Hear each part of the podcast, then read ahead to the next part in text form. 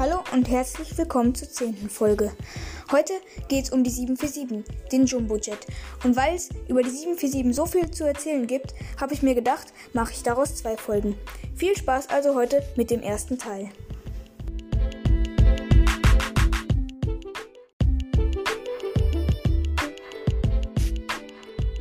Also, wie gerade eben schon angekündigt, geht es heute um die 747 eines der bekanntesten Flugzeuge überhaupt.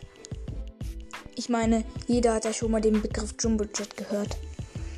Und tatsächlich war die 747 vor ungefähr 50, 60 Jahren eines der erfolgreichsten Flugzeuge der ganzen Welt. Jede Fluggesellschaft, die so ein bisschen was auf sich hielt, hatte ein Jumbo in der Flotte. Das war damals so mit das Flaggschiff, wenn nicht sogar das Flaggschiff. Und man muss schon sagen, dass die 747 damals die Luftfahrt revolutionierte. Denn so ein großes Flugzeug gab es davor einfach noch nicht. Doch leider läuft die Zeit der Boeing 747 langsam aus. Denn heute regieren eher kleinere Flugzeuge als die 747, zum Beispiel den A350 oder eine 787, den Markt. Diese sind gegenüber der 747 nämlich viel flexibler einsetzbar. Boeing baut zwar noch 747 Frachter, aber der ging auch langsam die Bestellungen aus.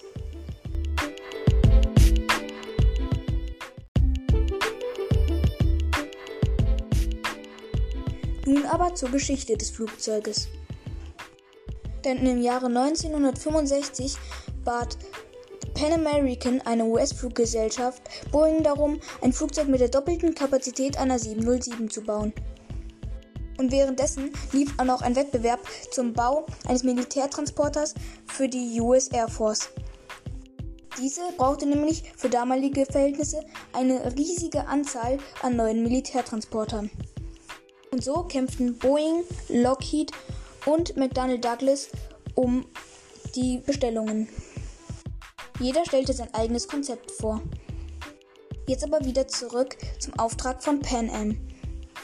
Denn der Pan Am-Chef sagte, Achtung Zitat, If you build it, I buy it. Also übersetzt, wenn sie es bauen, dann kaufe ich es. Worauf Boeings Chef antwortete, If you buy it, I build it. Wenn sie es kaufen, dann baue ich es. Boeing nahm also die Herausforderung an und zuerst war der Plan, zwei Boeing 707 Rumpfe übereinander zu bauen. Doch währenddessen lief ja der gerade eben schon angesprochene Militärwettbewerb. So entschied man sich dagegen, ein Flugzeug mit zwei Doppelrümpfen sozusagen zu bauen. Stattdessen wollte man nun den Rumpf der Boeing 707 um ein Vielfaches vergrößern.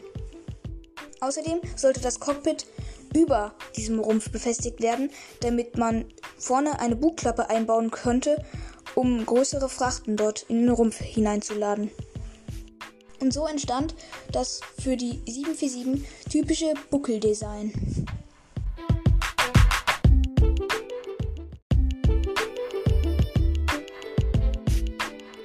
Man startete also die Entwicklung der 747, doch stellte sich recht schnell heraus, dass der Militärauftrag nicht an Boeing, sondern an Lockheed gehen sollte. Doch zum Glück hatte man ja das Flugzeug als Frachter und als Passagiermaschine geplant. So entwickelte man weiter und der Rollout der ersten Maschine fand am 30. September 1968 statt. Am 9. Februar 1996 fand der Erstflug der ersten 747-100 statt.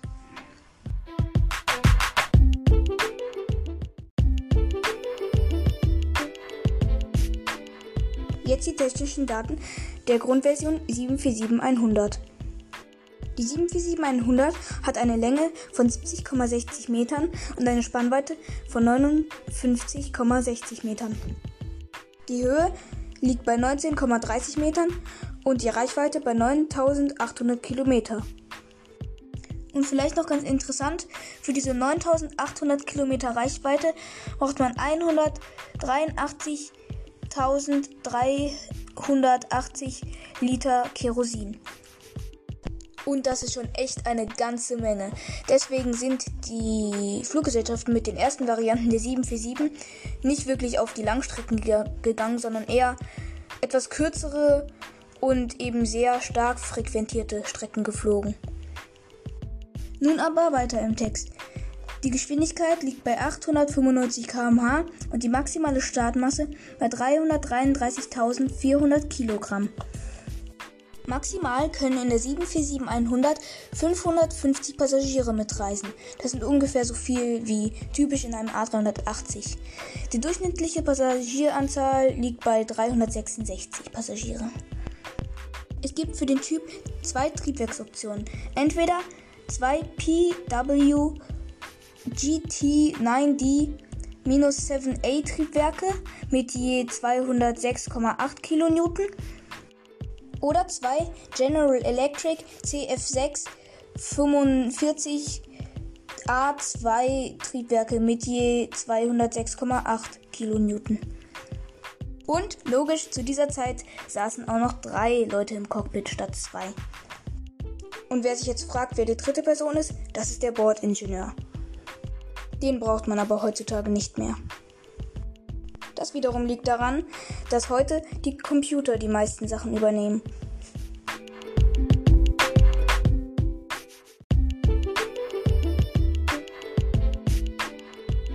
Nach der 747-100 plante Boeing nun eine 747-200. Diese sollte als Nachfolge der 100er Version stärkere Triebwerke und vor allem auch effizientere Triebwerke und größere Treibstofftanks bekommen. Nach der Entwicklungszeit folgte am 11. Oktober 1970 der Erstflug.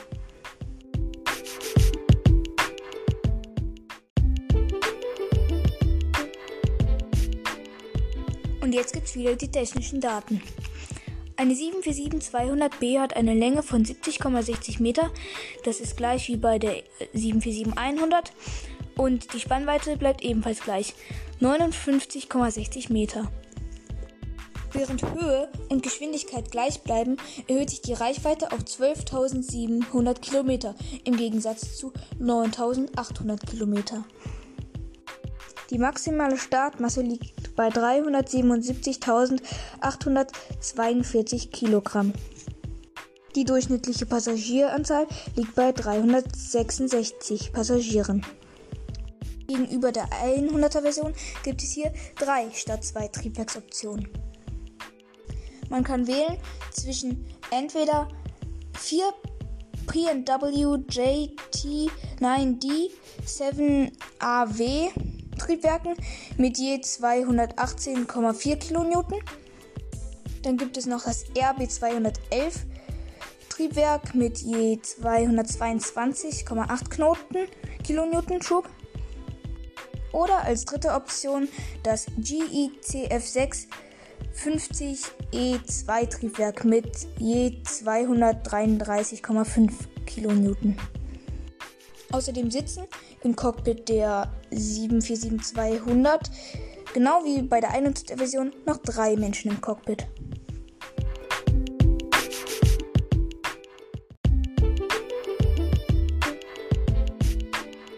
Und nach der 747-200 folgt nun ein Flugzeug, das ich wirklich, wirklich interessant finde. Denn nun wollte man gegenüber der 100er und 200er Version das Flugzeug um über 14 Meter verkürzen. Damit wollte man mehr Reichweite und eine höhere Geschwindigkeit erzeugen. Dieses Flugzeug sollte offiziell 747-100 SP heißen. SP steht dabei für Special Performance, jedoch wird es unter Flugzeugfans auch oft als Short Plane bezeichnet. Also SP passt auch mit Short Plane. Und was ganz lustig ist, zuerst war dieses Flugzeug als zweistrahliges und danach sogar als dreistrahliges Flugzeug geplant. Das heißt, man wollte mit dem gleichen Rumpf einfach die Triebwerke irgendwo anders befestigen. Doch das mit diesen zwei bzw. drei Triebwerken ging dann doch nicht so einfach, logischerweise. Und deswegen entschied man sich dazu, wie bei den ersten beiden Versionen, vier Triebwerke unter die Flügel zu schrauben. Außerdem musste gegenüber den ersten Versionen ein neues Seitenleitwerk gebaut werden. Das lag daran, dass, weil der Rumpf so kurz war, das Flugzeug in der Luft weniger Stabilität hatte. Und leider kann ich euch davon jetzt auch kein Bild zeigen von diesem Flugzeug, aber man muss schon sagen, das sieht vor allem wegen dem hohen Seitenleitwerk wirklich, wirklich pummelig aus. Aber es gab noch einen Unterschied gegenüber den ersten Versionen. Naja, egal. Auf jeden Fall folgte am 4. Juli 1975 der Erstflug der ersten 747 SP. Am 4. Februar 1976 folgte die Zu Typenzulassung von der FAA. Das ist die amerikanische Zulassungsbehörde oder vielmehr die US-amerikanische Zulassungsbehörde. Die erste Maschine wurde im März 1976 an den Erstkunden Pan American übergeben.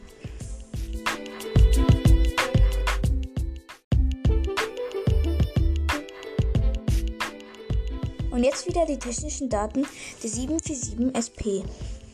Die SP-Version hat eine Länge von 56,31 Metern und eine Spannweite von 59,60 Meter.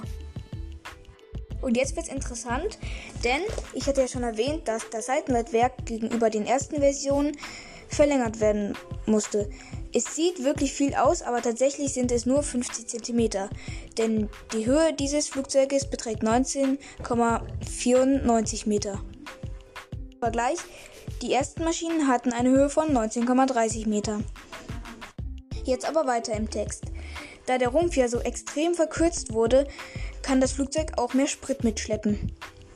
So kommt es auf eine Reichweite von 12.400 Kilometer.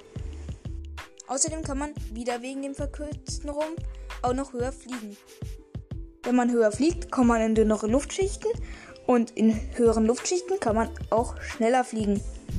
Und so kommt das Flugzeug auch noch auf eine höhere Geschwindigkeit, und zwar auf 910 km/h.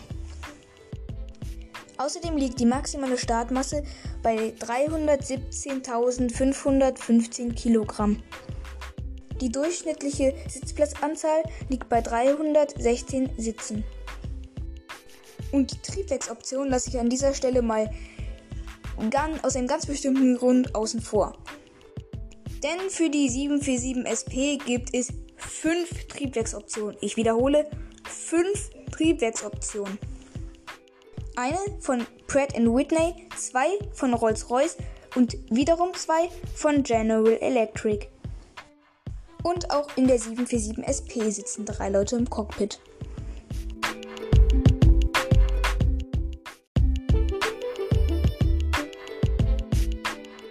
So, und das soll es dann auch schon gewesen sein für heute mit dem ersten Teil über die Boeing 747. Den zweiten Teil gibt es dann das nächste Mal. Und ja, falls ihr Feedback oder Fragen oder meinetwegen auch Themen für meinen Podcast habt, dann könnt ihr mir gerne schreiben unter timsluftfahrtnews at gmail.com. Und dann würde ich sagen, bis zur nächsten Folge. Tschüss!